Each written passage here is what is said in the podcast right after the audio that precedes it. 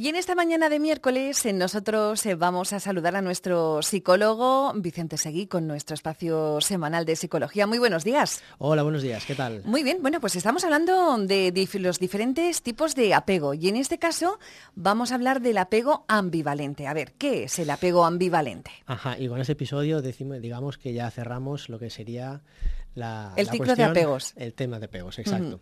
Bien, eh, apego ambivalente. En psicología, cuando utilizamos eh, el concepto de ambivalente, significa que podemos expresar o sentimientos contrapuestos, la persona, ¿vale? De lo cual eh, frecuentemente nos puede generar angustia. En el caso de los niños y en el tema del apego, podríamos decir que el niño en sí como que no confía en sus cuidadores y tiene una sensación constante de inseguridad. Esto normalmente se puede deber a que los cuidadores, o los padres en este caso, los cuidadores en cuestión, han llevado a lo largo de la infancia pautas educativas mm, inconsistentes, dependientes más de su propio estado de ánimo y sus necesidades que de las del niño. Es decir, más fijándose en sí mismos que en las necesidades del niño.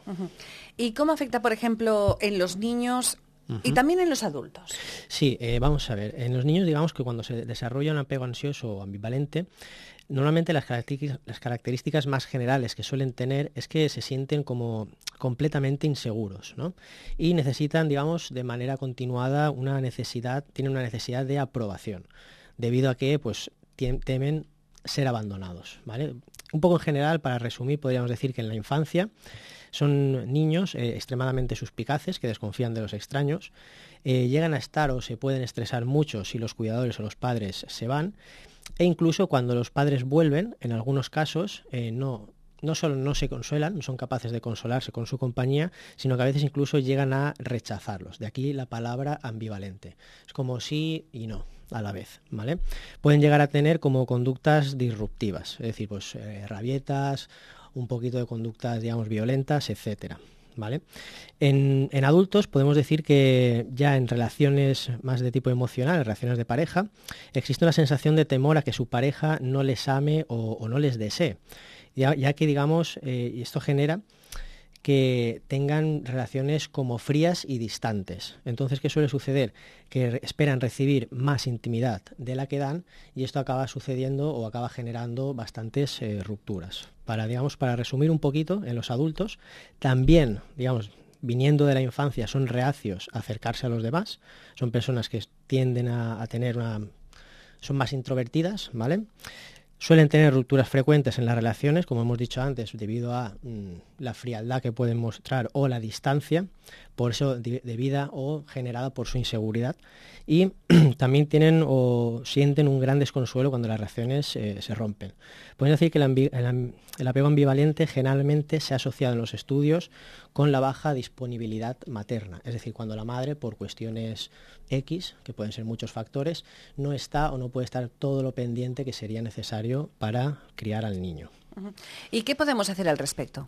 Eh, tanto desde el tema de terapia podemos mirar eh, con los niños, establecer desde bien pequeñitos, establecer normas y límites bien definidos, ya que los niños, eh, digamos, necesitan normas. El mundo no podemos obviar que funciona a través de estas y nos ayudan a estructurar la personalidad, a estructurar nuestros propios valores. También podemos, tenemos que hacer o mantener altos niveles de comunicación. Es decir, Normalmente las respuestas de porque sí o porque lo digo yo, sin haber explicado antes los motivos, eh, no suelen funcionar o no suelen venir demasiado bien. ¿Vale? Por supuesto, como decimos siempre, nunca debe faltar el calor emocional o lo que sería el afecto hacia las personas. Cuando los niños puedan tener, eh, no solo los niños, también los adultos, eh, algunos errores o algunas conductas que no son adecuadas, hemos de fijarnos siempre en las conductas y no en las personas, es decir, señalar la conducta y no más a nivel general la persona. Y finalmente también debería realizarse, eh, digamos, en, ya a nivel terapia, una cicatrización, por decirlo de alguna manera, de los traumas que hayan podido haber durante la infancia.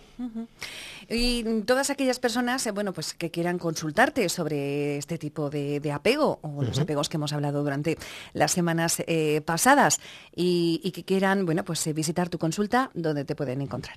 Pues me pueden encontrar a mí y a mi compañero Nico Aros en la calle Marqués de Campo 18, segundo B, teléfono 630 659166 y en redes sociales en arroba visepsicología, con V y con S. Muy bien. Bueno, pues hasta la semana que viene. Nos vemos.